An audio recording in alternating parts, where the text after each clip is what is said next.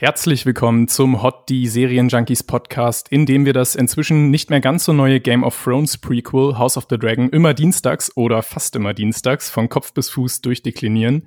Ich bin euer Moderator Biane und für mich wird es vielleicht heute eine der traurigsten Besprechungen, weil wir mit großen Schritten auf das erste Staffelfinale zuschreiten. Aber es gibt auch Grund zur Freude, denn ich bin auch diese Woche wieder nicht allein, denn in meinem kleinen Rat mit dabei ist wie immer die liebe Hanna. Hallo. Moin, moin. Und der liebe Mario. Hey. Tackchen. Ich wollte euch gleich zu Beginn mal eine kleine Zuhörernachricht vorlesen, die wir von dem lieben Laris bekommen haben. Der will nämlich wissen, ob wir eigentlich barfuß podcasten. Nein, es ist äh, hier Drecksocken. Sorry. ich finde auch diese ganzen Fußfetisch-GIFs und Co., die auch gestern Abend noch irgendwie kursierten, auch ein bisschen strange.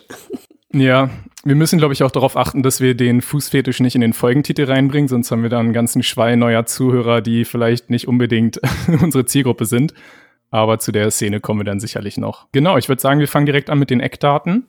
Diese Folge heißt The Green Council oder auf Deutsch der Grüne Rat, ähm, was ich ein bisschen verwirrend fand, weil am Wochenende ja auch der Parteitag der Grünen war. Aber diese Grünen hier, die wollen keine Windkraft für äh, Westeros, sondern die wollen einen Hochverrat begehen. Ähm, die Episodenlänge liegt bei 58 Minuten, also deutlich kürzer als letzte Woche. Und Regie geführt hat Claire Kilner. Die kennen wir schon durch ihre Arbeit an Folge 4 und 5. Und wenn ich mich richtig erinnere, waren wir nicht so die größten äh, Fans dieser Folgen. Deshalb bin ich super gespannt, wie es diese Woche aussieht. Wir haben noch gar keine Ahnung jeweils voneinander, äh, was wir von der Folge denken, soweit ich weiß. Und Drehbuch noch zur Vollständigkeit ähm, von Sarah Hess. Die hat zum Beispiel auch Folge 6 geschrieben, also nach dem großen Zeitsprung. Und ja, wir kommen diese Woche tatsächlich auch am Intro nicht vorbei. Letzte Woche haben wir es noch ausgestellt aber diese Woche würde ich gerne mal drüber reden. Hanna, ist dir da was aufgefallen? Ja, und zwar versuche ich jetzt nicht zu spoilern, aber ich denke, jeder oder jede, die den Vorspann sich diese Woche angeschaut hat, wird etwas Blaues vielleicht entdeckt haben. Weil gerade so farblich ist es doch sehr auffällig. Mhm. Und ich war auch ganz kurzzeitig so hoch, was so, welches Sigil sehen wir denn da? Also welchen Knopf, wie ich ihn immer nenne, äh, mit was Blauem. Und äh, ich glaube, wir können schon verraten, das ist einer der äh, Kinder von von Viserys und Alicent, äh, mhm. der oder die, ich weiß gar nicht, ob ich es verraten soll, ein, einen blauen Saphir als Knopf bekommen hat. Mhm. Ja, das sticht schon ziemlich ins Auge visuell. genau, und ich weiß jetzt nicht, Mario, du als Nicht-Buchkenner, äh, ist dir es aufgefallen oder kannst du dir vorstellen, wem dieser blaue Saphir gehört? Äh, nee, ich habe das aber irgendwie mitbekommen, dass es noch ein weiteres Kind gibt und dass die Serienschöpfer irgendwie gesagt haben, wir können uns damit nicht weiter beschäftigen. Das Kind existiert, aber es wird irgendwie nicht vorkommen. Genau. Ja, das ist genau, das gehört da so ein bisschen mit rein. Es gibt nämlich vier Blutlinien, die sozusagen aus der Alice and Viserys äh, Vorspann-Szene äh, wegfließen. Und das, glaube ich, können wir schon verraten. Also es gibt noch ein viertes ja, Kind, genau, einen kleinen Bruder, ne, Daron der angeblich in Old Town sein soll und dort äh, unterrichtet wird. Also einen kleinen Bruder gibt's noch. Ich glaube, ich, ich kann verstehen, dass sie ihn nicht noch mit reingebracht haben, um es noch ja. mehr zu verwirren. Ich meine, die Zeit ist knapp. Wir, wir brauchen ja die ganze Zeit für Fußfetisch-Szenen und so. Deshalb war jetzt keine Zeit für den vierten Sohn von Viserys. Aber ich denke, dann verraten wir nicht, wem der blaue Saphir gehört, oder? Nee, lassen wir es noch offen, denke ich. Mir ist aber aufgefallen, dass Paddy immer noch im Vorspann war. Ich war fast etwas mhm. schockiert und dachte so, oh Gott, wirklich? Ja, du hast ja letzte recht. Woche auch noch nicht glauben wollen. genau. Aber hast du denn gesehen, sein, sein Button, der blutet jetzt nämlich auch in dem Intro, was man jetzt vielleicht auch nochmal als, äh, als Beweis seines Todes sehen könnte. Mario, bist du mittlerweile überzeugt, dass er tot ist? Naja, wir wissen ja aus den Büchern, dass auch totgeglaubte Leute wie Lady Stark, also äh, na, die können noch irgendwie als Lady, wie heißt sie, Grey irgendwas, Stone, Stoneheart? Ja, Stoneheart. Irgendwie in der Weltgeschichte rumdödeln. Von daher, hey, alles ist möglich. Mario, lass es los. ja, ich hoffe natürlich, dass Paddy Considine für seinen kleinen Mini-Auftritt, man hat ja ganz kurz sein Gesicht gesehen, trotzdem mhm. noch einen vollen Gehaltscheck bekommen hat. Das würde ich ihm gönnen. Das war jetzt nicht wirklich viel, was er da zu tun hatte. Ja, wenigstens haben sie da nicht wieder so gruselige Puppen gemacht wie im Staffel-Serienfinale äh, von Game of Thrones, wo Lina Headys mhm. komische Puppe da in dem Geröll lag. Stimmt, ich erinnere mich, ja, mit, mit der komischen Perücke drauf, ne? Hm, ja. Ja, ich würde sagen, wir kommen direkt zum Einstieg der Folge und der ist ja wieder ein sehr stimmungsvoller und Wir sehen nämlich die Dienerin bei Nacht, die den König dann tatsächlich finden und Alicent informieren. Und Hannah, da musste ich an dich denken, denn ich könnte mir, wir haben das nicht abgesprochen äh, und ich hoffe, du lässt mich nicht hängen, vorstellen, dass du dir da ein paar Notizen zu der Musik gemacht hast. Kann das sein? Natürlich, Ach, denn es genau, es beginnt ja mit diesen, sage ich mal, fast Stills, ne, aus der Red Keep, die sehr dunkel sind, aber nicht Day for Night, sondern wirklich dunkel, habe ich das Gefühl. Mhm. Und wir hören Klavier. Und ich glaube, wir alle, wenn wir Game of Thrones gesehen haben, wissen, dass Giovanni ja eigentlich, glaube ich, bis zur sechsten Staffel äh, mhm. das Instrument Klavier nicht benutzt hat. Und wenn es dann einsetzt, dann ist es immer was sehr Besonderes, weil es eigentlich, wie gesagt, also sechs Staffeln lang, fast komplette sechs Staffeln lang kein Klavier gab in der, in der, im Score.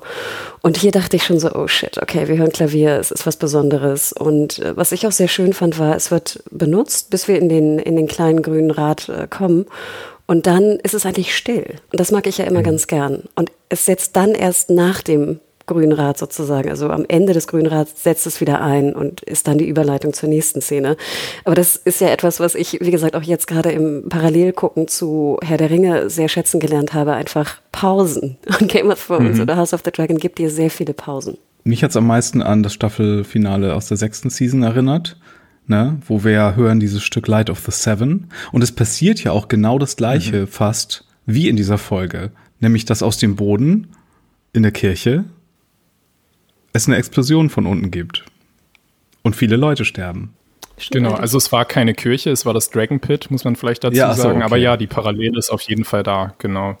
Ich hatte kurzzeitig gedacht am Anfang, ob wir jetzt, weil wir sehen ja so einen blonden Bub, der da rumläuft. Ich dachte mir so, oh Gott, ist es noch ein Sohn, den wir irgendwie übersehen das haben? Aaron vielleicht, der, der vierte Sohn. Und keine Palastwache vorm königlichen Schlafzimmer? Ja. Ja, es war so, sowieso sehr leer, ne? Sag ich mhm. mal, oder sehr unbewacht, nennen wir es mal so.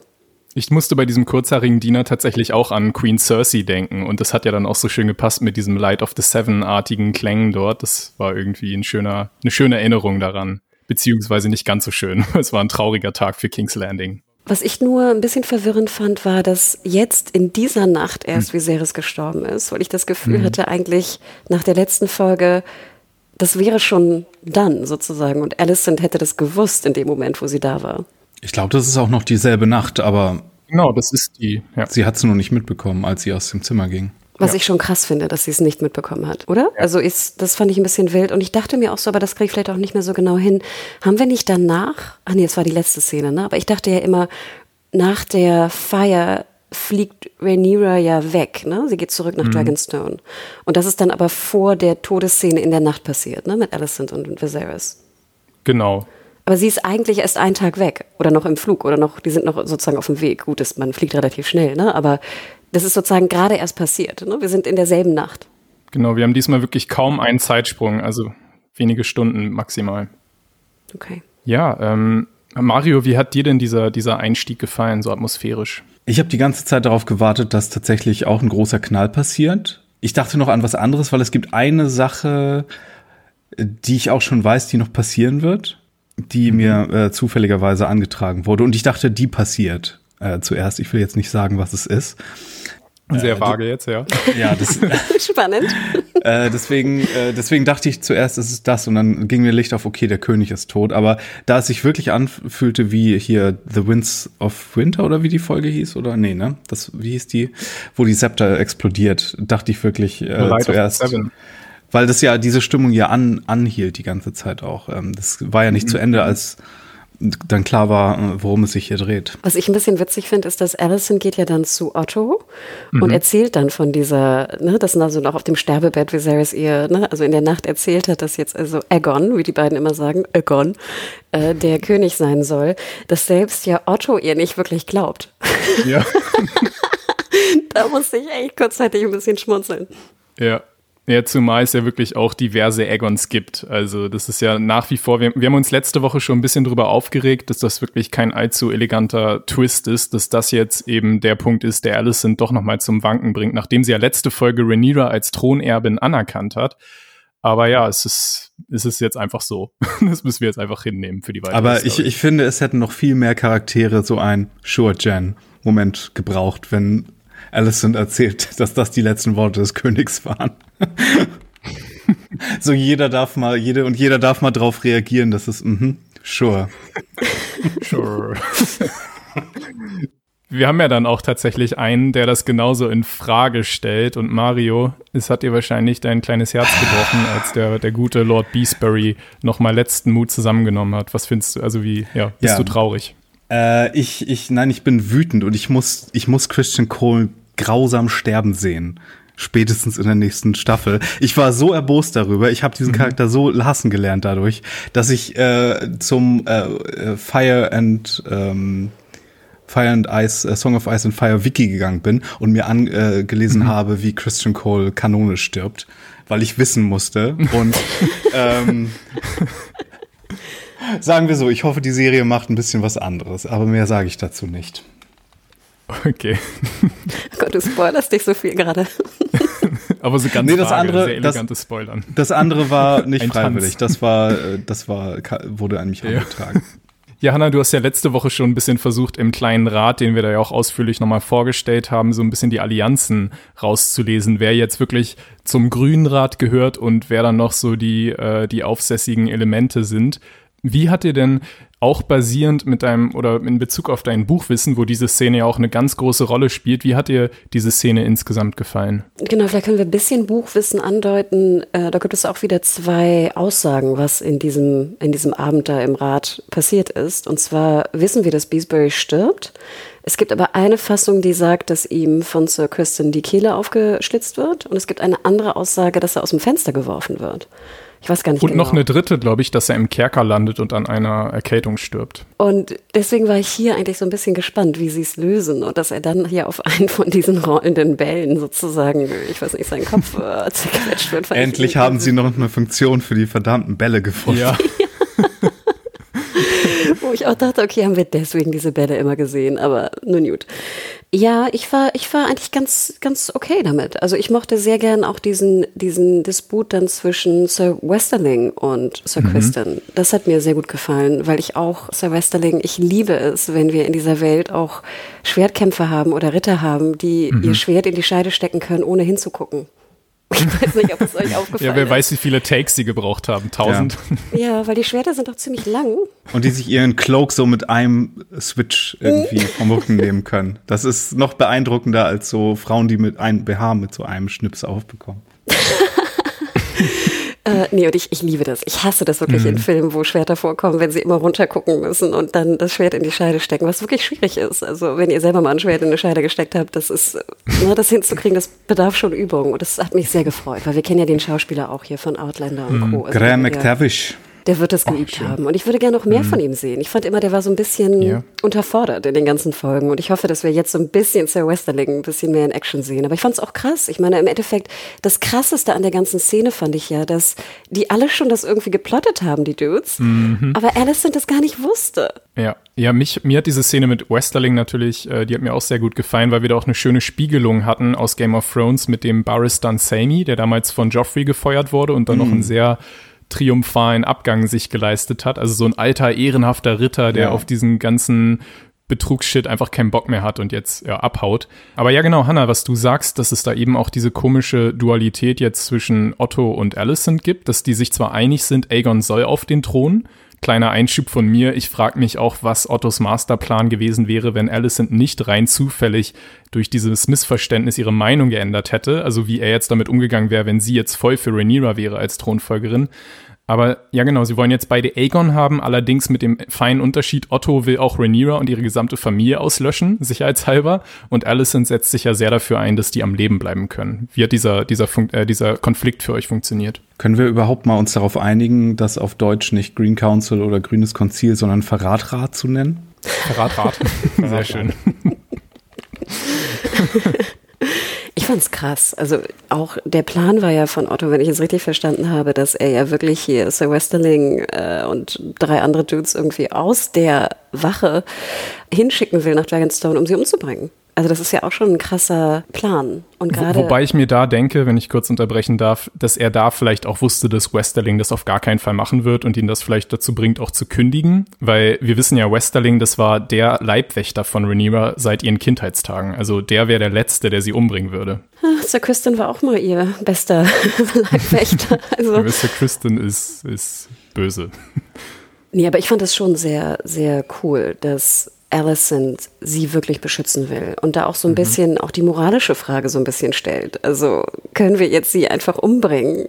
Ne, dass die, die Moralität, die ja doch immer sehr im Vordergrund steht, zumindest vorgeschoben im Vordergrund steht, dass sie die auch nochmal hinterfragt und laut ausspricht.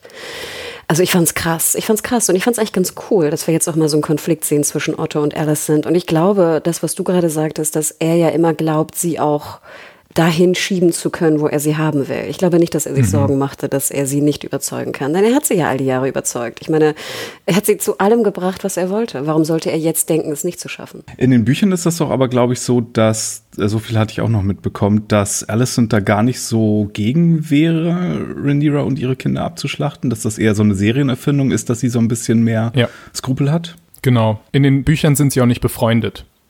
Ah, gar nicht. Okay gewesen, genau, ja. Wobei wir, glaube ich, von diesem, dieser Ratssitzung wenig erfahren von Alicent, oder? Wenn ich mich recht erinnere, im Buch. Ja, sie spielt da gar nicht so eine, mhm. also, oder? Also ja, schon, aber genau, es gibt eben keinen Konflikt jedenfalls zwischen ihr und Otto. Die sind sich eigentlich relativ einig, was jetzt passieren muss, nämlich Rhaenyra muss umgebracht werden, Aegon muss auf den Thron ähm, und es gibt auch nicht so ein Hin und Her bei Alicent. Alicent will immer, dass Aegon auf den Thron will und sie schwankt da auch nicht nur wegen irgendeiner ganz kurzen Versöhnung, die wir letzte Folge gesehen haben, womit ich auch schon bei meinem Kritikpunkt so ein bisschen bin, dass für mich dieses ganze Fundament, auf dem Alicents Charakter mit ihrer Position da steht, sehr wackelig ist. Also ich kaufe einerseits nicht ab, dass dieses ganz kurze Gespräch in der Vorfolge sie jetzt wirklich wieder dazu bringt, dass sie sich groß für Rhaenyras Leben interessiert Klar, sie ist gegen Töten generell, aber ich weiß nicht, das macht für mich irgendwie nicht so richtig Sinn. Wenn sie wirklich an Rhaenyras Leben interessiert wäre, dann würde sie wahrscheinlich auch einfach den Thronanspruch weiter stützen. Und ja, es gibt da dieses Missverständnis, dass Aegon der König werden soll, laut Viserys, aber das habe ich auch noch nie wirklich ernst nehmen können, ehrlich gesagt. Deshalb ist es für mich irgendwie ein bisschen komisch alles. Ich würde da auch noch raufpacken,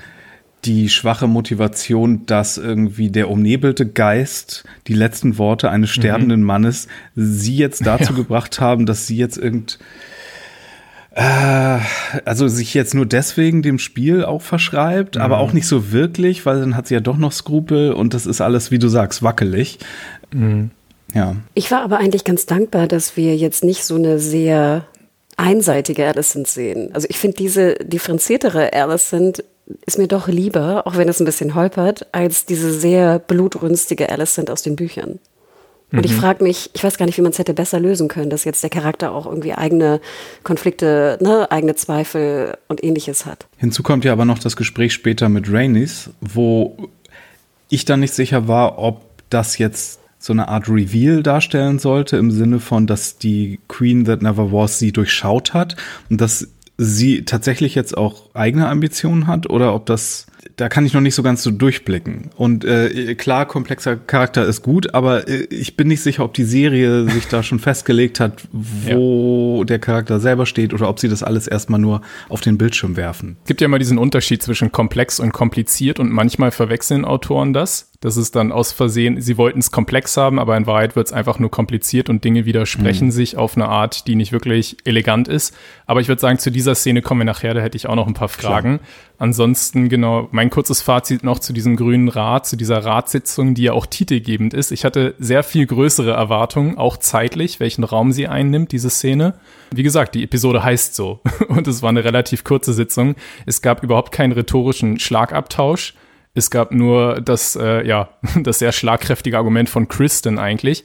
Und es ist immer sehr schwer, sich von den Bucherwartungen frei zu machen. Ich muss die Folge meist auch zwei oder dreimal schauen, um beim ersten Mal erstmal all meine Erwartungen abzuschütteln. Aber in dem Fall fiel es mir wirklich schwer, weil ich es im Buch einfach alles sehr viel differenzierter finde, intelligenter auch das Gespräch, was in dem Rat geführt wird, wo sie wirklich auch durchspielen, die ganzen Szenarien, welche Häuser in Westeros jetzt auf wessen Seite wären und so weiter. Klar ist das immer schwierig für eine Serie, also schwieriger als in einem Buch, aber ein bisschen mehr Differenziertheit hätte ich mir da irgendwie schon gewünscht. Im besten Fall so eine Art Kammerspiel wie bei 12 Angry Men oder so. Aber gut, die, die MacherInnen hatten ganz andere Vorstellungen für diese Folge. No, bevor wir uns dem großen Mittelteil der Episode widmen, diesem Katz- und Maus-Spiel quer durch King's Landing, haben wir noch ein paar kleinere Szenen, die ich mal kurz nenne und frage, ob ihr dazu irgendwas loswerden wollt. Also wir sehen einerseits natürlich, wie die ganzen Diener in, in den Kerker gesperrt werden, damit die Nachricht, dass der König tot ist, erstmal noch nicht rauskommt, unter anderem auch Rhaenys eben. Wir haben dann Otto, der die kleineren Lords versucht auf Spur zu bringen, wobei sich auch einige widersetzen, erstaunlicherweise. Wir haben einen Moment zwischen Amond und Helena, wo man, wo sich viele Fans, glaube ich, schon ausmalen, dass da irgendwie was in dem Blick von Amond ist, dass er vielleicht auf seine kleine Schwester auch stehen könnte. Und es gibt ja auch später diese, diesen ganzen Streit mit Aegon, seinem älteren Bruder, der mit ihr verheiratet ist. Und wir haben nochmal die letzte Totenbeschauung der Silent Sisters bei Viserys. Ähm, ja, habt ihr zu einer dieser Szenen noch irgendwie was, was ihr loswerden wollt? Vielleicht zur letzten Szene, bei der, bei der, er wird ja nicht einbalsamiert wie Viserys, ne, aber er wird so eingewickelt irgendwie. Und ich glaube, Alicent legt ihm dann ja auch seine Krone auf die, auf die Brust mhm. oder auf den, auf den Körper und sie weint dabei. Und das fand mhm. ich, unabhängig davon, ob wir es jetzt komplex oder kompliziert finden, das fand ich doch eine sehr interessante Szene, dass sie doch ja auch etwas gefühlt hat ihm gegenüber. Oder vielleicht auch einfach weiß, was jetzt passiert. Also ich finde, man kann es Mhm. selber, sag ich mal, für sich so interpretieren, wie man möchte. Was ich mochte an der Szene, ich greife an der, an der Folge und ich greife jetzt ein bisschen vor, was Alice denn alles macht an diesem Tag mhm. oder dieser Nacht oder machen muss.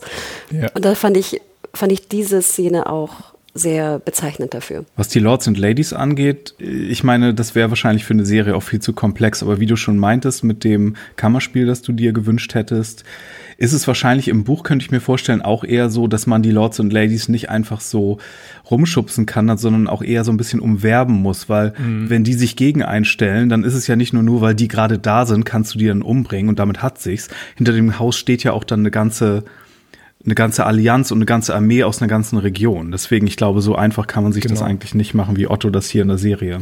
Genau, weil die würden sich automatisch dann wahrscheinlich Rhaenyras Team anschließen, wenn die hören, dass ihr Lord da einfach so mit einer Kugel im Kopf ermordet wurde. Also was äh, Haus Beesbury jetzt von der ganzen Sache hält, das will ich natürlich mhm. auch noch sehen. Die werden sicherlich ein bisschen einige Fragen haben, auf jeden Fall. Der ist nur in sein Ei gefallen. Ja. er ist dumm gestolpert, ja. Ja, oder aufgehängt werden, ne? Das haben wir ja auch noch. Ja, das war der Lord Caswell, den wir zwei, dreimal gesehen haben der immer mit Rhaenyra sympathisiert hat und dann leider von dem fiesen kleinen Laris gesnitcht wird. Ja, Laris. Da, zu Laris kommen wir später noch. wir müssen uns noch ein bisschen zurückhalten. Aber ich würde sagen, dann kommen wir direkt zu dem großen ähm, Wettlauf zwischen ja, okay, da muss ich euch mal fragen. Da hatte ich nämlich so auch wieder meine kleinen Probleme. Vielleicht, Mario, hast du genau verstanden, welchen Nein. Unterschied es jetzt macht, ob. das war auch eine der Fragen, die ich dich fragen wollte. Warum ist es jetzt so wichtig, wer ihn als erstes bekommt? Hanna, hast, kannst du uns helfen? Ich, ich dachte auch irgendwann so mitten, als wir in diesem, in diesem Disput sind oder in dieser, ne, die beiden suchen, die beiden so, die beiden Erics suchen, ne, und Amond. Und mhm. ich fand cool, dass wir jetzt mal eine neue Combo sehen. Also gerade die Kristen Cole Amond Combo fand ich da interessanter, weil wir mehr von den beiden mhm. natürlich wissen als die beiden Erics. Ähm, aber ich fragte mich dann irgendwann auch am Ende nochmal, was war jetzt der Unterschied, wer wen kriegt? und dann habe ich versucht, das nochmal noch mal nachzudenken und dachte mir, okay, wenn Otto ihn zuerst bekommen hätte, hätte er dann Egon, Egon, Aegon davon überzeugen können, dass er doch den Plan mit dem Tod und dem Mordkomplott von Rhaenyra durchführt? Soll uns das äh, irgendwie glauben gemacht Ich glaube, das ist die Idee der Serie, ja. Wobei man da vieles hinterfragen kann, ob das wirklich so wäre. Genau. Und deswegen, also das, ich glaube, das war die, die Absicht, aber ich fand auch, dass es nicht wirklich funktioniert hat, weil ich auch immer dachte, ihr wollt doch das Gleiche. Ich verstehe es überhaupt nicht. Wäre das vor der Krönung schon sein Call gewesen, seine Entscheidung? Es könnte seine erste Entscheidung natürlich sein dass er gleich vor der jubelnden Menge ausruft, äh, Rhaenyra muss sterben oder so. Keine Ahnung. Und ich weiß ja zum Beispiel, dass Alicent dann ja auch die Krönung plant. Ne? Sie sagt ja mhm. dann auch explizit zu Otto, es soll im Dragon Pit stattfinden. Er soll sozusagen alle, ne, er soll die Krone von Aegon bekommen, also Aegon dem Ersten. Er soll das Schwert bekommen, er soll den Dolch bekommen. Mhm. Sie will ja dann diese Targaryen-Krönung, wo ich mich fragte, okay, vielleicht wollte Otto sie nicht. Aber ja, das ist, also nein, es holpert, ja, es holpert ganz gewaltig. Das holpert wirklich und leider ist es eben auch wieder das Fundament für den größten Teil der Episode, der die meiste Zeit einnimmt. Aber gut, anscheinend äh, seid ihr da ähnlich verwirrt gewesen wie ich. Dann wäre meine nächste Frage, und da kommt vielleicht noch mehr Verwirrung auf, es tut mir leid. Was hat es mit diesem Kinder-Fight Club auf sich und warum interessiert sich Missaria so für Kinderrechte neuerdings? War das schon mal irgendwie, habt ihr das schon mal irgendwo rauslesen können?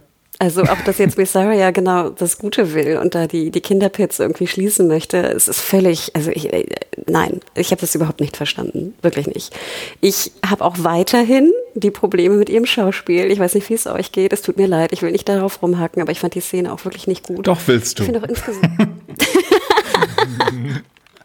Aber Hannah, sie gibt sich wirklich ihr Bestes, jedes Mal ihr Schauspiel zu verändern und ihren Akzent zu verändern, damit du es dann vielleicht doch magst. Also sie versucht da schon was. Ich musste sehr lachen, dass Otto auch den Cry Hoodie aufsetzt, um jetzt ja. nach Flea Bottom zu kommen. Das fand ich ein bisschen witzig. Vielleicht noch kurz das Buchwissen angedeutet. Also sie heißt, habt ihr euch mal gefragt, oder äh, äh, Mario, hast du dich mal gefragt, warum sie eigentlich The White Worm heißt? Naja, das könnte sich auf Maden beziehen oder irgendwie ein Kokon, der zum Schmetterling wird. Ich weiß nicht. Nee. Nee, also es ist wirklich eine sehr große Banalität. Sie ist halt sehr, sehr alt und sehr, sehr blass. Oh, okay. und dann oh. fragte ich mich, okay, wenn du damit brichst, dann würde ich den Namen fast weglassen irgendwie. Ich mhm. weiß auch nicht. Sie trägt ja meist weiß. Jetzt hat sie so einen blauen, ne, so ein blaues Tuch irgendwie drüber. Aber also, nein, es hat alles für mich nicht funktioniert. Wirklich nicht. Und ich fand eigentlich ganz cool, noch eine kurze Klammer, dass hier Talia die Kerzen anzündet. Das kennen wir ja auch mhm. so ein mhm. bisschen aus Game of Thrones mit dieser Brienne-Folge da. Ähm, irgendwann später. Und dass da natürlich wieder Laris irgendwie diesen Komplott macht, sie umzubringen, wieder mit Feuer. Das fand ich alles recht interessant mit diesem, mit diesem Spinnennetzwerk oder dem, dem Whisper-Netzwerk, was da besteht. Aber nein, diese Kinderfight-Szene, ich, ich glaube, es sollte uns nochmal deutlich machen, wie krass böse eigentlich Aegon ist, dass er sogar, ich weiß nicht, das Kind, dass er da jede Nacht hingeht, um Kinder kämpfen zu sehen, die abgeschliffene oder gespitzte Zähne haben und lange Nägel, um sich gegenseitig äh, zu bekämpfen und dann auch noch seine Bastards, die da irgendwie mhm. noch mitkämpfen. Mhm. Also ich glaube, es sollte uns nur diese, diese, diese Craziness und die, die Ekelhaftigkeit von Aegon deutlich machen, dass das jetzt der kommende König ist. Ja, dass ein Charakter sich für Kinderrechte einsetzt, so finde ich per se jetzt nicht so unnachvollziehbar. Das kann man schon machen, auch wenn das natürlich jetzt so aus dem Nichts kommt. Aber diese Kinderfight Clubs, das verbuche ich unter edgy Game of Thrones Bullshit, den, wir halt so ab und zu äh, bekommen. Aber mehr aufgeregt hat mich eine ganz andere Sache eigentlich äh, in dieser Folge. Mhm. Aber da kommen wir noch hin. Ja, wenn du willst, kannst du das auch gerne schon ansprechen, wenn es äh, Teil dieses Wettlaufs durch Fleabottom ist. Nein. Ich habe noch einen Punkt zum Teil. Nachher, wenn ich das auch richtig verstanden habe, hat doch dann Missaria Aegon einfach in der Sept unter einem Tisch von Kerzen versteckt. Yep. Obwohl da, ich habe es auch erst so gelesen, dass sie ihn jetzt irgendwie gekidnappt gekidnappt hätte, was ein sehr, sehr merkwürdiger Masterplan wäre, da den, den Thronerben oder nicht Thronerben nicht mal zu kidnappen und an der Kirche äh, oder in der Kirche zu verstecken. Aber ich glaube eher, dass er sich dort vielleicht sogar selbst versteckt hat, weil er eben Angst davor hatte, gefunden und gekrönt zu werden. Und sie hat durch ihre vielen Spione gesehen, wo er sich versteckt hat und ihn dann ausgeliefert. Ja, aber ich fragte mich als Kronprinz Aegon, hat er nicht andere Mittel zu fliehen oder sich zu verstecken? Also würde er nicht irgendwie, ich weiß nicht, Gold nehmen und dann so einen ähnlichen Plan wie Lenor machen oder so? Ich meine, der hat ja auch irgendwelche Verbündeten da im, im ja, Palast. aber dann hätten wir nicht so ein schönes Set bekommen für die finale Konfrontation mit seinem Bruder. Und ich glaube, er soll hier auch sehr verkatert gewesen sein, oder? Weil der sieht doch ziemlich fertig aus. Das stimmt. Das Einzige, was ich ganz interessant fand, war bei diesem ganzen Komplott, war also einmal, dass wir Sir Kristen und Aemon sehen, die ja auch ein bisschen witzig versuchen, also jetzt Aegon zu finden. Und beide, Sir Kristen ist ja so der, der Heilige, ne, der auch Freebottom nicht kennt, ne, aber hier. Und der sich auch für Frauenrechte einsetzt. Also Sir Incel setzt sich ein für Frauen, super.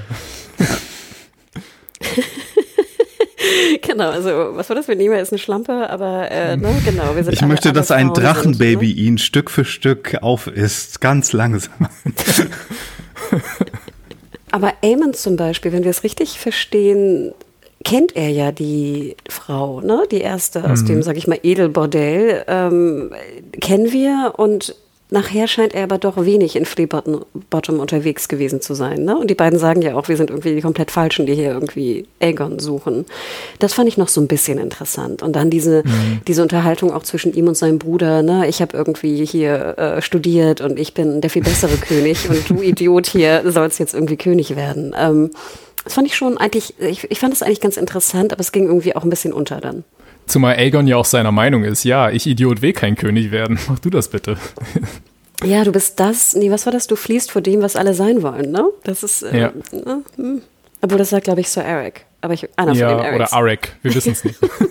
Obwohl, vielleicht mal zur Klarheit, also der Eric mit einem E, das ist derjenige, der schon hart an Aegon zweifelt, weil er auch lange Zeit seine persönliche Wache war und halt gesehen hat, was für einen kranken Shit der alles so macht in seiner Freizeit.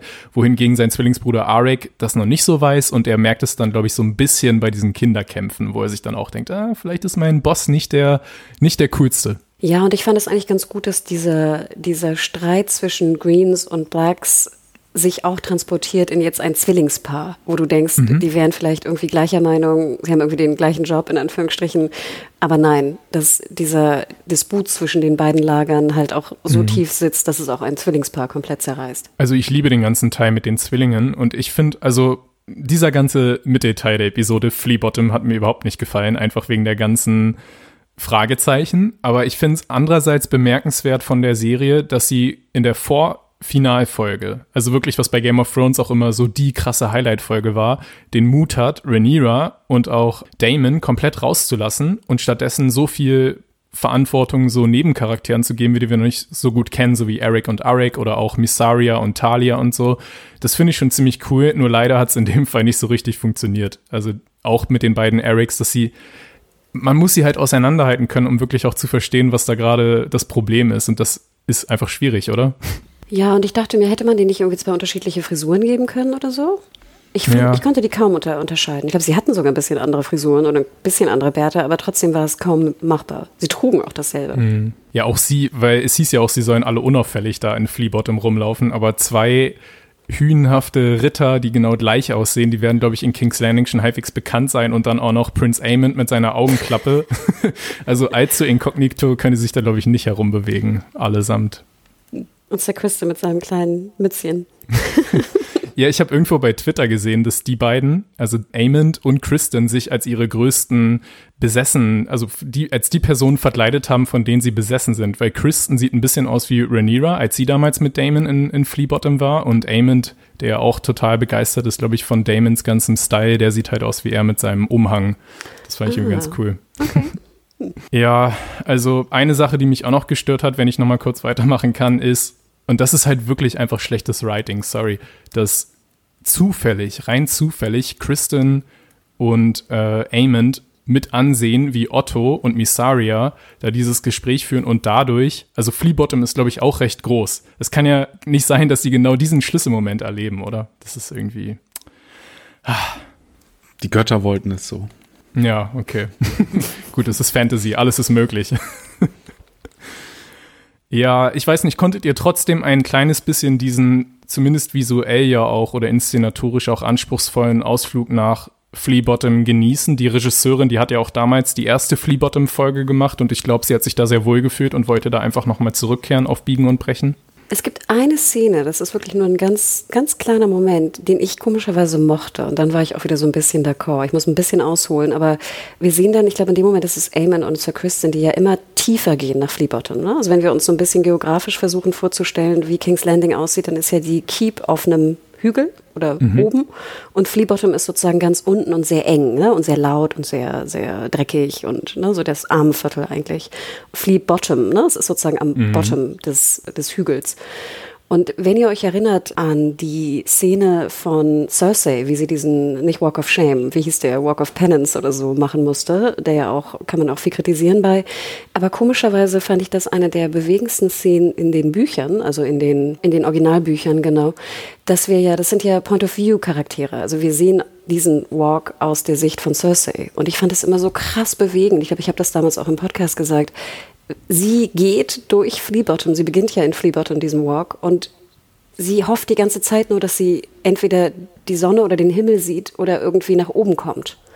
Und da war hier so eine ganz kleine Szene, wo sie halt, wo du die Füße siehst, die immer tiefer gehen, also runtergehen und einmal siehst du kurz den Himmel und die Sonne und dann halt nicht mehr, weil dann in Fleabottom halt, wie gesagt, weil das so eng ist, siehst du den Himmel dann nicht mehr. Und das fand ich so einen ganz kleinen Moment, wo ich dachte mir, ah, okay, sie erinnern sich vielleicht noch an diese mhm. Szene und diese geografische Positionierung. Und das fand ich eigentlich ganz schön. Aber ich glaube, es hängt wirklich auch an der persönlichen dem mhm. persönlichen mhm. Geschmack, dass ich dieses Kapitel unvergesslich finde. Das finde ich einen sehr schönen Punkt, der mir auch gar nicht aufgefallen ist. Mario, hast du irgendetwas rausziehen können aus dem Teil? Ich würde dir recht geben, dass das der schwächste Teil war, auch weil ich so ein bisschen verwirrt war mhm. wegen jetzt dieses aufgebauschten Konflikts. Warum müssen jetzt die Leute hier Schwerter ziehen wegen einer Sache, die eigentlich jetzt nicht zu wichtig ist. ähm, und ja, ich fand die äh, Bordelldame sehr lustig.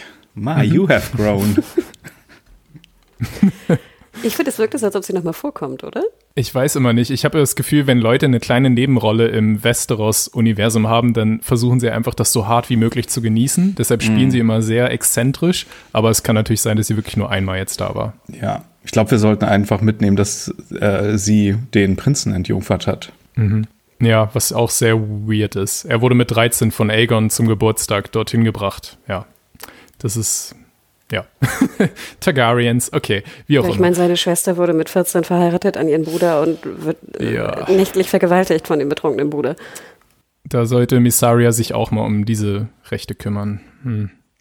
Hannah, du hast vorhin in einem Nebensatz den gesamten Zwist zwischen Missaria, dem White Worm also, und ähm, Laris, unserem, unserem lieben Freund Laris erwähnt. Und du meintest, dass das für dich recht gut funktioniert hat. Ich hatte da so ein bisschen mein Problem, dass es einfach keine Seite gibt, für die ich jetzt wirklich was fühle. Also soll ich, also natürlich soll man Laris nicht unterstützen. Misaria könnte man jetzt unterstützen, weil sie ja offensichtlich einen moralischen Kern hat irgendwo.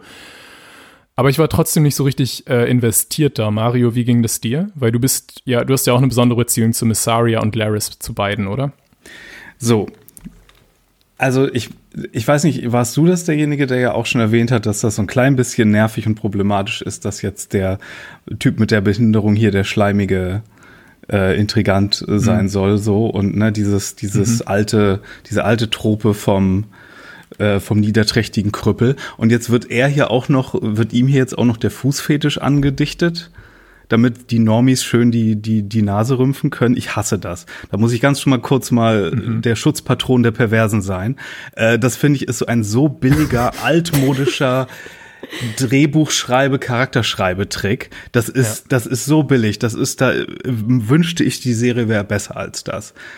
Das ist, ähm, da soll man natürlich mhm. die Nase rümpfen und alles. Und by the way, so funktionieren auch Fetische nicht. Nur weil du irgendwie einen kaputten Fuß hast, findest du nicht andere Leute Füße auf einmal sexuell aufregen. Das ist viel zu logisch, äh, freudmäßig mhm. gedacht irgendwie so. Als wenn so, oh nein, als Kind wurde meine Lieblingskuh getötet und gegerbt. Jetzt habe ich einen Lederfetisch. Oder oh nein, ich bin in einen riesigen Topf von Gummipflanzen gefallen. Jetzt habe ich einen Gummifetisch. Das funktioniert so nicht. Das ist total absurd. Was soll das?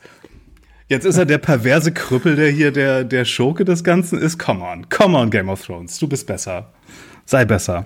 Oh je, ich, ich, ich hatte echt, weil wie gesagt, wir wussten nicht, was wir voneinander von dieser Folge hoff, äh, halten. Ich hatte so gehofft, dass einer von euch ein Superfan ist, weil jetzt sind wir alle ziemlich in so einer, in so einer Negativspirale. Aber Hannah, wie hat dir denn die OnlyFans äh, Fußshow für Laris gefallen? Ich hatte das auch so ein bisschen gesehen wie Mario, dass ich mich wirklich fragte, also A, finde ich auch, also Fetisch insgesamt, aber auch Fußfetisch, ist das nicht auch so der, der, ist das nicht schon fast normal, einen Fußfetisch zu haben? Ich habe das Gefühl, keine Ahnung, gibt es da irgendwelche Studien, wie hoch der Prozentsatz ist? Aber ich fragte mich auch, weil wir sehen ja am Anfang auch noch diese Großaufnahme auf seinen kaputten Fuß und ich dachte mir, müsst ihr uns das wirklich jetzt mhm. nochmal in der Nahaufnahme zeigen? Glaubt ihr wirklich, wir haben vergessen, dass er irgendwas am Fuß hat? Und wie Mario schon sagte, dass es da noch gekoppelt wird, Ach, also ich dachte mir auch, hätte man dem nicht irgendwas anderes geben können, weil ich finde eigentlich, sage ich mal, die Grundidee, dass er Alicent auch erpresst auf eine mhm. sehr eklige Art und Weise, finde ich eigentlich macht Sinn irgendwie. Aber warum es gerade der Fußfetisch sein soll, habe ich wirklich auch, also fand ich auch wirklich unterirdisch. Ich fand es wahnsinnig schade und billig. Ja, billig ist wirklich ja. der, der Ausdruck, den man dafür nehmen kann. Insgesamt fand ich natürlich die Szene, wie gesagt, also Alicent, was sie diesen ganzen Tag durcherlebt, ne, oder die ganze Nacht, was sie alles machen muss, welche Dispute sie zu kämpfen hat, und dann kommt sie in ihr Schlafgemach, schenkt sich gerade irgendwie ein Glas Wein ein oder Wasser, was auch immer sie da trinkt. Und dann siehst du ja auch, wie sie so ihre Augen rollt, weil dann noch Laris da um die Ecke kommt, ne, und auch wieder irgendwas von ihr will. Und dann auch gegen ihren Consent natürlich die, sich da einen irgendwie runterholt und sowas. Also, ich finde, das hätte man so viel, so viel schlauer machen können oder, oder halt weglassen, weil so wie sie es mhm. gelöst haben, ist, glaube ich, der komplett falscheste kürzeste Weg. Die Beziehungsdynamik zwischen den beiden finde ich ja schon wieder ganz spannend eigentlich, dass dass es ja mhm. nicht ganz, ganz konsentlos ist. Es ist ja schon so, dass sie sich so ein bisschen für die Infos auch prostituiert und das ja auch mhm. so hinnimmt. Das ist ja, ich habe nicht das Gefühl, dass er sie dazu zwingt. Die haben so ein unausgesprochenes ja. Selbstverständnis von der Situation, glaube ich eher. Und das finde ich dann schon wieder interessant und kompliziert auf eine auf eine spannende Weise, aber hier so die Details und ich meine, okay, jetzt sagt, du sagst zwar, das ist relativ normal mittlerweile, aber ich meine, so wie die ganze Welt jetzt gerade lol, Laris Füße irgendwie reagiert, ich finde schon, ja. die appellieren da auf den kleinsten gemeinsamen Nenner irgendwie auch. Ähm, mhm. Und das funktioniert.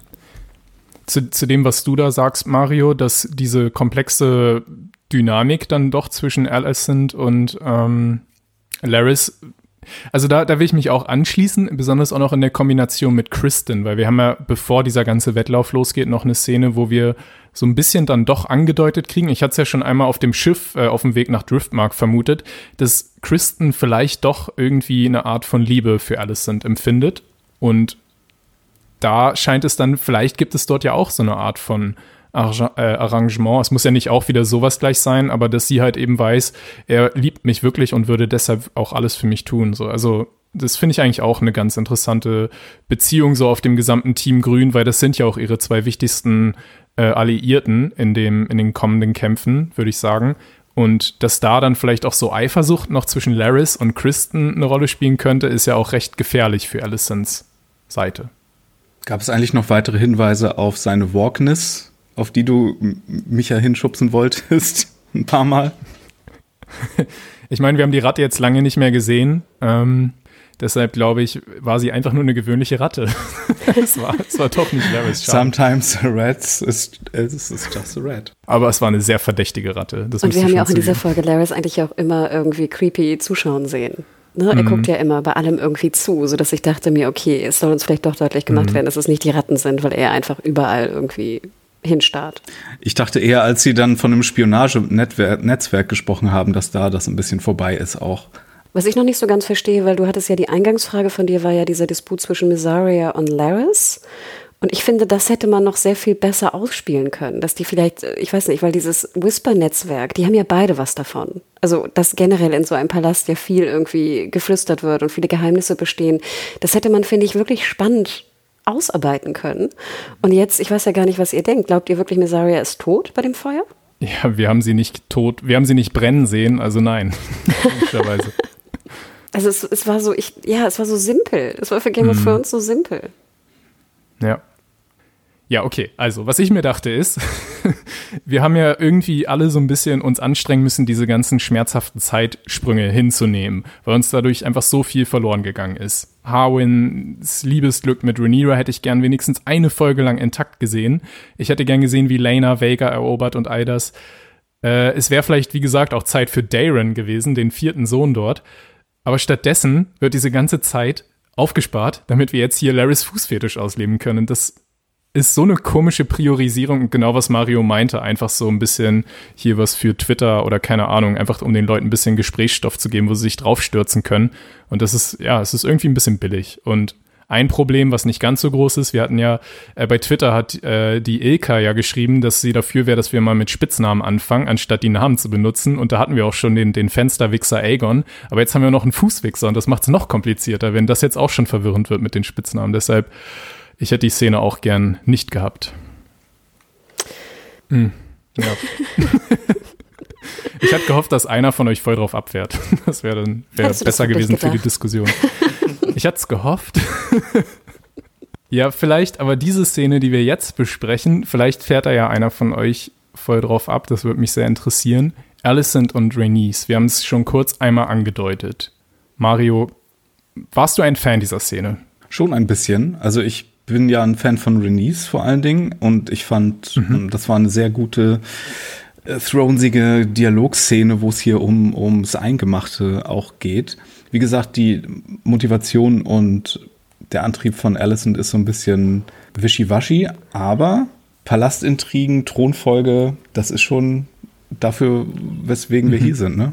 Natürlich auch zwei der stärksten Schauspielerinnen im ganzen Cast, Eve Best und Olivia Cook, ja. Anna, mhm, mhm. was denkst du?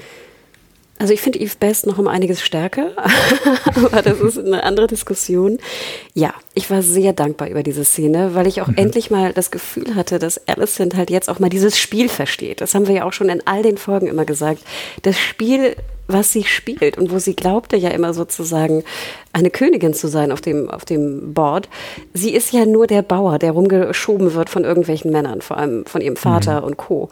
Und ich habe das Gefühl, dass sie jetzt endlich mal schnallt, dass, wie gesagt, das Spiel einfach unfair ist. Und wenn Rhaenyra damit gebrochen hat mit dem unfairen Spiel, ist es nicht sozusagen jetzt, ist es nicht moralisch der Highground, gegen Rhaenyra zu sein, sondern eigentlich wollen die Frauen ja in dieser Serie dieses Spiel ändern. Und das fand ich eigentlich ganz schön, dass das jetzt nochmal sehr deutlich gemacht wurde von Rhaenys, weil wir denken dran, die ist ja auch, die ist ja älter, super mhm. mächtig, sollte eigentlich die Königin sein. Es wurde mhm. verhindert, dass sie Königin wurde. Und sie sagt jetzt ja eigentlich genau das Richtige an Alicent.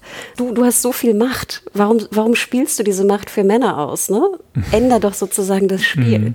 Und das hat mir, also das ging mir runter wie Öl. Ich weiß nicht genau, ob Alicent das wirklich verstanden hat was Rainy Seele sagt. Ihren, ihre, sag ich mal, Ausdrücke fand ich ja auch gut im Sinne von, ne, was hat eigentlich die Allianz äh, zwischen dir, Rainis, und Rhaenyra dir gebracht? Ne? Deine Kinder sind tot, du bist äh, entfremdet ja. von deinem Mann. Aber also ist es diplomatisch oder strategisch sinnvoll, sie einfach zu roasten und da so ein bisschen den Schmerz, äh, also ja, egal. Fand ich nicht. Ich fand nicht, dass es jetzt so ein Roast war. Ich fand schon, dass es auch eine, eine, eine gute Frage war in diesem mhm. Spiel. Aber ja, Rainis war natürlich, also hat da absolut das Richtige meiner Meinung nach gesagt. Und ich fand die Szene toll. Also ich meine, du merkst mhm. ja auch dieses, du darfst Rainys nicht einsperren, ne? What the fuck? Das ist einfach ja. eine, das geht nicht. Und wir wissen ja auch nochmal, nochmal der Buchkanon. Sie ist eigentlich eine Baratheon mütterlicherseits. Mhm. Und da hatten wir ja auch in der letzten Folge eine sehr, ja, sehr on the nose Szene, wo Rainys dann im Bild war und du hörst im Hintergrund so Donner.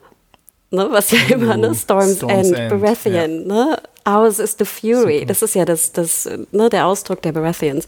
Und das fand ich kam jetzt sehr gut zur, zur Geltung. Ich mhm. mochte die Szene sehr. Sehr schön. Also ich hatte da leider, ich bleibe heute Bad Cop, glaube ich, bis zum Ende. Mein Problem in der Szene war die Argumentation von Alicent, die sich für mich so ein bisschen äh, widersprochen hat, weil sie schlägt ja Rhaenys vor, du wurdest damals ausgebotet, du hättest die wahre Thronerbin des Eisernen Thron sein sollen. Also hilf mir jetzt, den eisernen Thron von der weiblichen legitimen Nachfolgerin zu klauen, damit irgendein Typ ihn kriegt. Also, das habe ich nicht ganz verstanden, inwiefern das noch kohärent sein soll. Das ist auch so, eine, so ein Pragmatismus, der auch nicht ganz funktioniert in dieser Welt oder bei zumindest einigen Charakteren, weil ja hier auch Ehre und Versprechen und Treue mhm. so ein bisschen eine Rolle spielen und nicht nur Pragmatismus, was hat dir das gebracht, ne, sondern auch mhm. so andere Konzepte vielleicht. Aber es verdeutlicht doch nur, dass ihr Glaube an das Spiel falsch war. Sie sagt ja auch explizit, ne, wir sind dafür da, die Männer zu, zu führen in diesem Spiel von Frieden. Und mhm. wie gesagt, ich habe das Gefühl, dass durch diese Diskussion ihr halt auch klar wird, wie falsch ihre Annahme ist. Also, dass sie falsch ist in ihren Annahmen, soll, glaube ich, die Szene dir deutlich machen oder ihr zumindest. Ja, Leute müssen ja. ja nicht komplett kohärent argumentieren, wenn sie versuchen, ja, was, sie, was sie Vor allem äh, Alicent bei dem Tag, den sie schon hinter sich hat, da ist es auch ja. völlig okay, wenn sie da sich ein bisschen widerspricht. Rainey sagt ja auch explizit, ne, du, du, du machst dir nur ein Fenster in deinem Gefängnis. Mehr krieg, kriegst du gar nicht hin. Das war ein sehr schönes Zitat, das stimmt, das hat mir auch wirklich gefallen. Ja. Und dass äh, Allison sich immer noch weigert, das als Spiel anzusehen, weil wenn sie mit Otto dann später spricht, sagt sie ja, none of this is a game. Und sie weigert sich sozusagen, hier so ein Spielklotz zu sein, der sie aber mhm. zugegebenermaßen dann doch war. Da hast du recht, da kommt dann natürlich sehr die Frage auf, wieso, was so Ottos Plan B oder Plan A viel mehr gewesen wäre, ja. Ja, und dann noch dieser eklige Spruch von Otto am Ende, ne? Oh, uh. Du erinnerst mich so an deine Mutter. His dear lady wife. ja, ui. Hanna, ich würde diese Woche großzügigerweise dir anbieten, dass wir die Kutschenszene auslassen aus Zeitgründen, außer du willst unbedingt drüber sprechen oder Mario? Nein, nein. Ich hätte ein Zitat, auch was ich sehr interessant fand, war, dass Aegon ja, das fand ich wiederum ganz gut gelöst, dass jetzt Aegon, Aegon, Aegon nicht jetzt so der Joffrey Nummer 2.0 ist, was er natürlich ist, also er ist ein ekelhafter, widerlicher äh, Typ, aber wir sehen ja, sag ich mal, in dieser Kutschenszene ganz kurz, wie er ja auch fragt, weißt du, so, hey, mein Vater hat sich nie einen Deut um mich gekümmert, warum sollte er jetzt wollen, ne, dass ich auf den, dass ich der, der König bin? Also mhm. er, der fragt ja auch diese Aussage von Alicent und er sagt ja auch, ne, ich glaube, liebst du mich? Und wir wissen ja auch, dass Alicent jetzt ja auch nicht die beste Mutter war. Vorher in der Szene ja. mit Helena will sie sie ja umarmen und Helena schlägt auch so die, die Hand weg. Ne? Sie, sie hat da überhaupt keine Liebe ihren Kindern auch gezeigt. Und dann antwortet mhm. sie ja auch, you're an imbecile. Also ich denke auch so ganz ehrlich, wo ich dachte, oh Gott, also what the fuck. Ja. Nee, das habe ich aber anders gelesen. Na, dass sie, sie ihn natürlich liebt und dass es dumm ist zu fragen. Sie zeigt es vielleicht nicht so, aber das soll, glaube ich, schon offensichtlich sein das soll so rauskommen, aber es kommt mhm. natürlich genau nicht so raus. Wenn du als Kind deine Mutter fragst, liebst du mich? Und die Antwort ist, oh Gott, du, du, du dummer, ja. du dummer, du, du Dummbratze. Wieso fragst du mich das? Also ich meine, was ist das für eine Antwort? Ja, sie könnte es ja trotzdem sagen, natürlich liebe ich dich, du Dummbratze, aber genau. sie sagt einfach nur, du Dummbratze. Sie weigert sich, diese Worte zu sagen, ich liebe dich. Und deswegen fand ich diese Kutschenszene eigentlich ganz, ich fand sie war okay. Mhm. Okay, hey, super. Du und die Kutsche, ihr werdet noch beste Freunde, glaube ich. Ich würde dann gerne zu dem großen Highlight, würde ich sagen, dieser Episode kommen, zumindest rein visuell. Und da muss ich sagen, war ich am Anfang auch voll an Bord. Also ich liebe die Rede von Otto bei der großen Krönung im Dragon Pit, wie er das betont mit dem, oh, it's the saddest of all days and it's also the most joyous of days. er ist so ein guter Redner, also wirklich, ich liebe ihn. Und auch den, den Einlauf, der sehr merkwürdig an so einen Boxring-Einlauf erinnert von, von, dem, von dem armen Aegon, der gar kein König sein will. Ich finde dieses Bild so wunderschön, wie diese ganzen Schwerter seiner neuen Ritter sich da hinter seinem Hals so senken, als ob er gerade hundertfach enthauptet wird. Das fand ich einfach ein sehr also ein Bild, was irgendwie voll im Kopf geblieben ist. Ich war auch begeistert, wenn ich noch kurz weitermachen kann, dass wir den High Septon sehen, denn Hannah, das ist, das müsste doch eigentlich High Septon Constance sein, oder? Also die Primärquelle neben dem Zwerg Mushroom, weiß gar nicht mehr, Mushroom ähm, der die Buchvorlage sozusagen geschrieben hat. Also, uh, oder? Darauf habe ich gar nicht geachtet, aber kann sehr gut sein, Logo. Das sollte der sein, genau, der eben die, den religiösen Teil der Zeremonie durchführt. Darf ich hier einmal Buchwissen andeuten, nachdem ich die Wikipedia-Seite von Kristen Cole gelesen habe? Ja, bitte. Da ich sonst nie machen darf. Tatsache, dass äh, er die Krone aufsetzen darf, ist wohl eine Referenz darauf, dass er in der Vorlage viel mehr damit zu tun hat, dass Aegon überhaupt äh, König wird. Und deswegen ist er als mhm. Kingmaker bekannt. Und äh, das haben sie hier dann wahrscheinlich nur so kurz eingebaut oder angedeutet. Ja, genau. Das kann natürlich sehr verwirrend sein, warum ausgerechnet der Lordkommandant der Königsgarde äh, diese Ehre hat und nicht jeder andere, der höher, höher im Rang wäre auf der Bühne.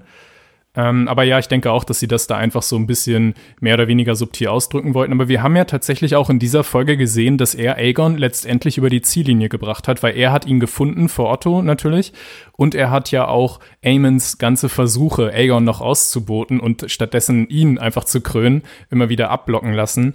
Und natürlich auch äh, die, das erste Blut vergossen, indem er eben den, den Widerspruch von Beesbury im Keim erstickt hat. Ich habe mich ein bisschen gewundert, ich weiß nicht, wie es dir ging, Björne, warum die Krone anders aussah. Also klar, wir erinnern uns, das ist die Aegon, Aegon Krone und nicht die äh, Krone, die Viserys trug, die von Jaehaerys mhm. kommt. Aber ich fragte mich, wo sind denn, das sah am Anfang nämlich aus, wir sehen die Krone einmal so kurz, wie sie auf so ein, so ein Kissen gesetzt wird und dann auf seinen Kopf. Die Rubine sind irgendwie weg. Ja, jemand hat die gestohlen, glaube ich. Ja, und Oder das also Budget den, war schon aus. Wir haben den einen Rubin vorne, ne? also, aber nicht die Rubine, die an der Seite sind. Und ich fragte mich, soll das jetzt irgendwie hm. wirklich wichtig sein, wer die geklaut hat? Oh, ich hatte da eine Idee zu. Doch, ich glaube, das war Alisons ja. Idee, weil sie ja hinter so einem brachialen, alt-Targaryen, Brutalo-King Vibe und Look und Image her ist. Und ich glaube, sie meinte so, oh, nehmt die Juwelen aus der Krone, das ist viel zu schmuckhaft. Wir wollen hier einen starken Brachialo-König äh, eher darstellen, der an die alte Zeit erinnert. Interessant. Ja, Okay. Es funktioniert ja auch recht gut, denn spätestens als er als Aegon der Zweite nun das, das Schwert auch seines Namensvetters Aegon dem Eroberer, nämlich Blackfire, in die Hand nimmt, merkt man schon, dass er plötzlich irgendwie doch Bock hat, König zu werden. Und wenn ich da kurz mal eine kleine Anekdote sagen darf, ich war am Wochenende hier in Wien in der Schatzkammer und da sind ja die Reichskleinodien aufbewahrt, also die Kaiserkrone vom Heiligen Römischen Reich und auch die ganzen anderen Sachen, der Reichsapfel und so und das Schwert. Und wenn man sich da so davor stellt, dann sieht es so aus, als ob man selber diese Krone trägt und das macht schon echt was mit einem. Deshalb, ich fühle Aegon so hart, dass er durch diese Krone jetzt auf einmal richtig Bock hat, König zu werden. Deshalb, ich fand diesen ganzen Moment, die Krönung, die hat mir richtig gut gefallen. Für mich das Highlight der Folge. Wie sah es bei euch aus? Es war ja, glaube ich, weniger die Krone und vielmehr die Liebe des Publikums, ne? dass er jetzt eher so ein bisschen der Rampensaukönig geworden ist und Mhm. Das dachte ich auch, dass er eigentlich erst richtig Bock hat, als er merkt, dass das Publikum oder das Volk ne, in dem Falle ihm zujubelt. Dass er auf einmal denkt so, oh wow, weißt du hier, irgendwer liebt mich vielleicht doch. Mhm. Ne, und dann, dann äh, wedelt er ja auch immer mit dem Schwert. Ne? Das Publikum geht so mit. Ja. Ne? Ähm, ich fand auch ganz schön, dass im Hintergrund, ich weiß nicht, ob euch es aufgefallen ist, sehen wir ja auch den Thron, also einen Thron, nicht den Iron Throne, aber einen Thron und da ist ein, ein Drachen, also sein neues Wappen ist sozusagen aufgehängt. Und es ist nicht ein ah. roter Drache, es ist nicht ein schwarzer Drache, es ist ein goldener Drache. Und das fand ich ja immer ein bisschen schade. Wir wissen ja, dass er auch ein Drachenreiter ist, und zwar mhm. auf Sunfire. Äh, und das ist ja einer der schönsten Drachen ganz Westeros. Und das fand ich eigentlich ganz schön. Schade, dass wir ihn nicht mehr gesehen haben, den Drachen, aber zumindest haben wir nochmal das, das goldene Wappen gesehen von ihm, dass er so seinen Drachen da auch mit rein drödelt, weil die neuen Könige ja immer so ein bisschen auch ihre, das Wappen so ein bisschen verändern können.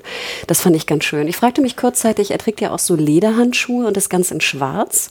Und immer wenn ich so Leder und schwarz sehe, habe ich immer das Gefühl, das soll auch so ein bisschen nazi-esk sein. Hattet mhm. ihr diese Konnotation oder gar nicht? Mario, du hast die Konnotation doch immer bei den Targaryens, oder? Ja, zumindest so, ähm, zumindest so Nazi via Nachkriegsfilmsprache. Weißt du? So Nazi via ähm, Indiana Jones, äh, Okkultisten-Nazis mhm. und via, via äh, Star Wars Nazis, Space-Faschisten. ich hatte die Konnotation tatsächlich nicht, nee. Aber ich finde, Aegon macht wirklich eine gute Figur als König. Also wenn er da vor dieser jubelnden Menge steht, da habe ich das erste Mal dann auch den, den Darsteller ähm, Tom Glenn Carney, da hatten wir letzte Woche, glaube ich, so ein bisschen unsere Probleme, weil wir dachten, ihm würde es ein bisschen an Charisma fehlen. Aber ihn dann so zu sehen mit Blackfire in der Hand, da war schon, war schon ziemlich beeindruckend für mich. Also er hat eine gute Ausstrahlung als König, oder? Es war eine gute Image-Kampagne, ja. Genau, und wirklich auch total intelligent. Das können wir Allison zuschreiben, die das Ganze inszeniert hat. Und damit bezieht sie sich auch so ein bisschen auf das, was Misaria, vielleicht das Beste, was sie in der Folge gesagt hat, so ein kleiner Nebensatz, Macht kommt am Ende immer nur von dem Volk. Und deshalb ist es so wichtig, dass das ganze Volk da im Dragon Pit zusammengefercht wurde, wie, wie so armes Vieh. Und dass die alle sehen, okay, das ist ein König, der sieht aus wie ein König, der hat die, die, äh, die Insignien da von Aegon, dem Eroberer, also ist der jetzt der legitime König. Also das war von Alice und, glaube ich, strategisch der beste Move der ganzen Folge. Und dann sagt sich ja, Rainy's äh, Power is Power. Genau, ich wollte gerade sagen. Und dann sehen wir ja diesen Bruch. Das, das Volk, who cares? Ne? Egal wie viel Kollateralschaden ja. wir hier im wahrsten Sinne des Wortes fabrizieren. Die einzige Macht, ne? Genau, ich musste auch an Power is Power denken, an den sehr bekannten Cersei-Spruch. Mhm. Aber weißt du was, wenn du solche Schulterpolster trägst, dann darfst du das auch. Aber mal eine Frage, weißt du, wenn die Drachenreiterin aus ihrer, aus ihrem Hausarrest flüchtet, dann würde ich ja so ein paar mehr Wachen vor den Drachenkäfig stellen. Aber hey, that's just me. Ja, und eigentlich auch in den Büchern ist der Drachenpit sehr, sehr gut bewacht. Also das ist eigentlich, das ist eigentlich so. Und ich denke mhm. auch, ähm, ja, aber ich glaube, es ist sehr eindeutig. Ich meine, Rainys hätte ja auch einfach so aus dem Hintergang, äh, Hinterausgang fliegen können, ne? Aber nö. mit dem ja, aber sie brauchten, sie brauchten auch die ganzen Wachen für das Spalier des Königs. Also die waren ja alle gerade beschäftigt. Mm, okay. In meinem Headcanon äh, ist das auch so, dass sie sich so Power Ranger-mäßig oder Magical Girl-mäßig verwandelt hat in diese Uniform und die nicht noch extra geholt hat. Ich fragte mich, ob die dann so, ob die Rüstung dann so an dem Drachen hängt oder so, ist so in dem Sattel mhm. und dass man die dann irgendwie schnell, schnell anziehen kann. Aber ja, also wir müssen auch dazu sagen, im Buch findet diese Szene nicht statt. Mhm. Ach, gar nicht? Genau. Nee. Oh, dann, sondern? Im Gar Buch nicht. ist der interessanteste Aspekt der Krönung Aegons, die tatsächlich auch im Dragon Pit stattfindet, dass man sich nicht ganz einig ist über die Zuschauerzahlen. Also ähnlich wie bei der Trump-Vereidigung damals, dass so verschiedene Quellen sagen, ja, es war alles voll und manche mhm. sagen, nee, es war nur zur Hälfte voll und so. Das ist da mehr der Punkt. Aber Rainys ist da nicht beteiligt. Ich weiß gar nicht, ob Rainys überhaupt in der Red Keep ist. Wahrscheinlich nicht, ne? Nee, ne? Ich glaube nicht. Also die ganze Rhaenys, der ganze Rhaenys-Part mhm. ist äh, Serie, Serienkampf. Ja, aber wie, wie fandet ihr denn das? Dass sie da so die, die Party crasht mit übrigens ihrem Beast Beneath the Boards. Das, was Helena jetzt schon immer wieder benannt hat, ist, glaube ich, jetzt Maylis, also der Drache von Rhaenys. Wie hat euch das gefallen, dass sie da diesen coolen Moment am Ende noch hat, diesen Badass-Moment? Kurze Frage dazu. Glauben wir wirklich, dass das das Beast Beneath the Boards ist? Weil ich, ja, ich habe das Gefühl, man soll es glauben, weil jetzt ja Helena das nochmal sagt. Mhm. Aber im Endeffekt Helena ist ja auch eine Drachenreiterin. Das haben wir leider auch nicht erfahren. Aber sie hat ja einen eigenen Drachen, ne? Sie hat ja Dreamfire.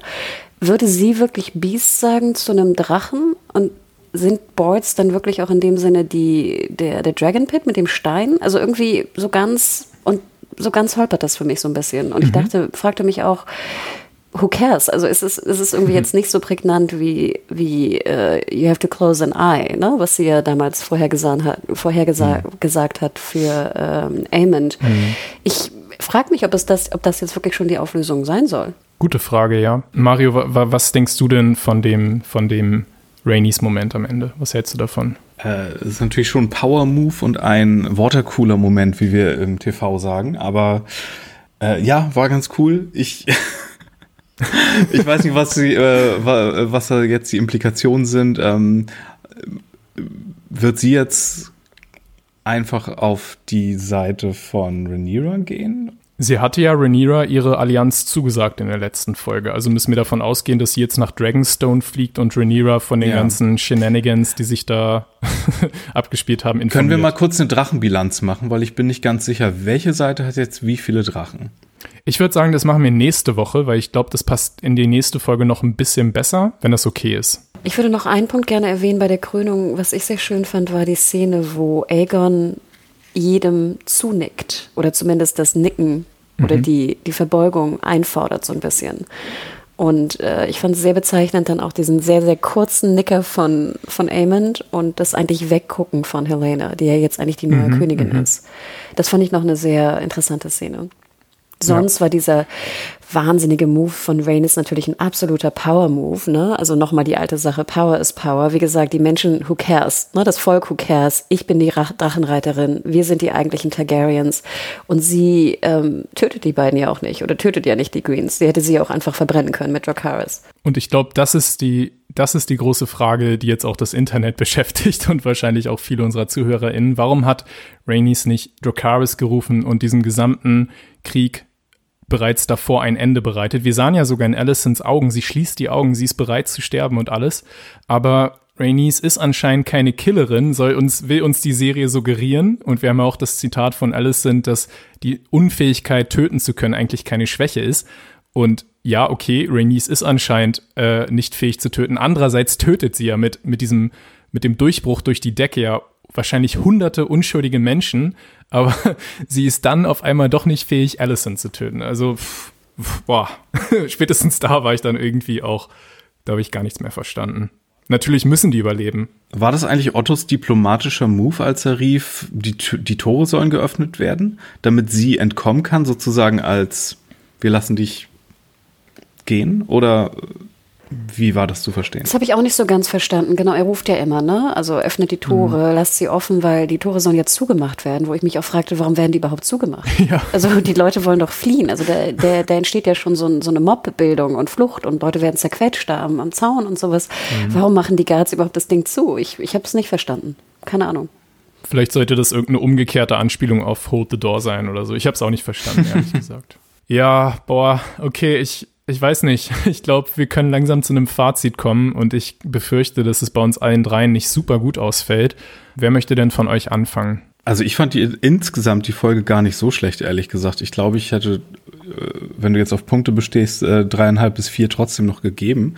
Ich habe die Folge mhm. gerne geguckt. Ich mochte ein, die Stille und die ominösen Mauscheleien im Palast äh, am Anfang und diese ominöse Stimmung. Klar, Fleabottom war jetzt nicht so der Bringer und äh, Füße lassen wir mal außen vor, aber ähm, hatte mhm. einige Highlights, auch dialogtechnisch und äh, ich fand, das war trotzdem eine der besseren Folgen für mich. Als ich die Folge gestern sah, ich hatte sie auch in der, in der Mittagspause gesehen, ähm, ich glaube, dann äh, schrieben wir ja noch ganz kurz, Mario, ne? Und ich schrieb auch zurück, ich fand die Folge absolut bonkers. Denn so empfand ich das. Ich war wirklich auch komplett verwirrt von dieser Folge. Sie hat mir Spaß gemacht. Also ich hatte sehr viel Spaß und ich war auch wirklich, äh, ich, absolut war ich drin. Ich finde aber auch leider, sie ist eine der schlechtesten Folgen der Staffel. Und ich glaube, da kommt auch so ein bisschen leider mein Buchwissen mit rein, dass ich mhm. sehr, sehr gerne diese Tage gesehen habe. Das sind, glaube ich, Tage sogar, als die Grünen versuchen, ja. diesen Todesfall zu verdecken. Ich fand das wahnsinnig spannend im Buch. Ich fand, das war sogar genau. eine der spannendsten Szenen, wo also jetzt dieses ganze Komplott um den Tod herum, also er liegt wirklich, er verfault tagelang, mhm. Viserys, in seiner Kammer, weil sie die ganze Zeit nur rumplotten. Und ich fand das unfassbar, wie viel Spannung du erzeugen konntest mit eigentlich überhaupt keiner Action. Und ich fand ein bisschen schade, dass die Showrunner sich nicht getraut haben, die Spannung dadurch zu erzeugen oder erzeugen zu wollen und sich jetzt hier auf so einen Wer kriegt Aegon-Plot irgendwie zu einigen, den, der irgendwie wenig Sinn machte. Das fand ich ein bisschen schade, dass da nicht der Glaube an den Inhalt des Buches bestand. Und ich glaube, dass deswegen mich das auch ein bisschen gestört hat. Also leider. Mhm. Nachher dieser Power-Move von Rhaenys, ich fand den toll. Ich fand auch toll, dass sie jetzt nicht zum Kingslayer wird. Ich fand toll, dass sie auch so, ne, diese Machtposition auch einmal verdeutlicht, Alicent gegenüber. Und Aegon kauert da so hinter seiner Mutter, ne? Also auch Wahnsinn, dass Alicent da so diesen, ne, da einfach stehen bleibt. Sir Kristen bleibt ja auch einfach nur stehen, ne? Er beschützt ja auch nicht Alicent oder irgendwas. Ach, das war schon ein toller, ein toller Moment, den ich aber eigentlich nicht brauchte. Mhm. Hanna, willst du auch noch Punkte geben oder Kronen? Ich, da, ich, da ich immer noch sehr viel Spaß hatte mit der Folge, würde ich bei dreieinhalb bleiben. Aber ich glaube, das ist mit mhm. Abstand der, die, die wenigsten Kronen, die ich, glaube ich, jemals vergeben habe an Game of Thrones mhm. oder an äh, House of the Dragon, so rum. Ich finde es schön, dass ich mich jetzt recht kurz fassen kann, weil ich habe gerade ganz doll genickt bei allem, was du gesagt hast, besonders auch, was den Teil angeht mit den Bucherwartungen, dass es total schwer war, in dem Fall sich davon frei zu machen. Ich versuche das natürlich immer. Ich will so ein bisschen auch äh, anerkennen, wenn die Serie abweicht. Aber in dem Fall ist es mir sehr schwer gefallen, weil ich einfach das, was sie uns als Alternative geboten haben, überhaupt nicht gefühlt habe, leider. Und ich freue mich für alle anderen, für die das super funktioniert hat. Ich habe auch viele sehr positive Rückmeldungen so gesehen. Ja, versöhnliche Sachen würde ich noch sagen, ich mag den, wie gesagt, den Mut von House of the Dragon, dass sie einfach mal so kommen und sagen, okay, anstatt das, was alle jetzt erwarten, so eine, so eine Plot, plottige Folge mit dichten Dialogen, machen wir jetzt einfach mal sowas. Finde ich schon irgendwie beeindruckend.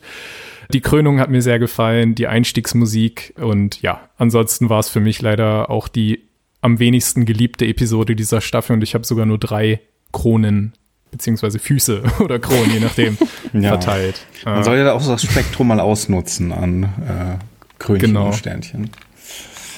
Also ich kann trotzdem nicht unter drei gehen, weil es immer noch House of the Dragon ist und einfach dieser ganze, die Ambition und alles, was da drin stecken, ist es trotzdem noch ein Feuerwerk der Unterhaltung. Deshalb weniger als drei schafft die Serie wahrscheinlich auch gar nicht. Da muss sie schon echt richtig, richtig einen Aussetzer haben. Genau, und sie war ja trotzdem auch extrem unterhaltsam.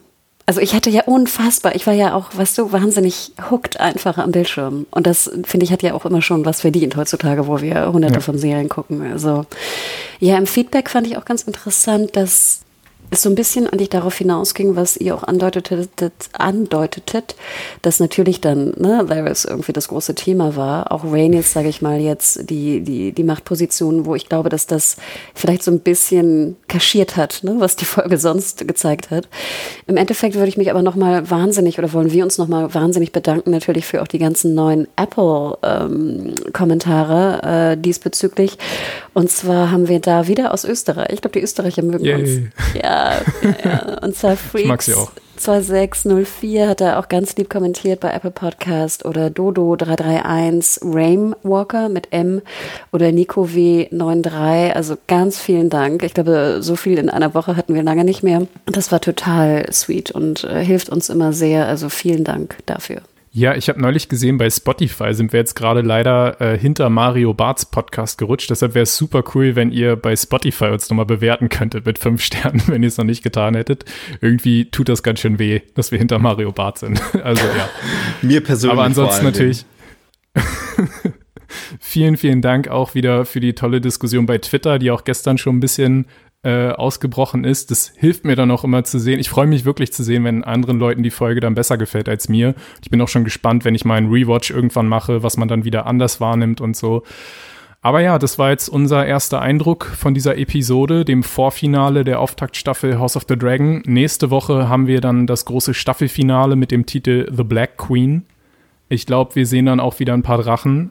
Also freut euch drauf. Und abschließend frage ich noch dich, Hanna, wo man dich bei Twitter findet. Genau, ich bin at Hannah Huge bei Twitter und at MediaHole bei Instagram. Und du, Mario? At Firewalk with Me mit zwei E. Und du, Bjane? Ich bin Bojack Bockman und bedanke mich damit auch bei euch beiden und bis nächste Woche. Ciao, macht's gut. Ciao, ciao. Ciao.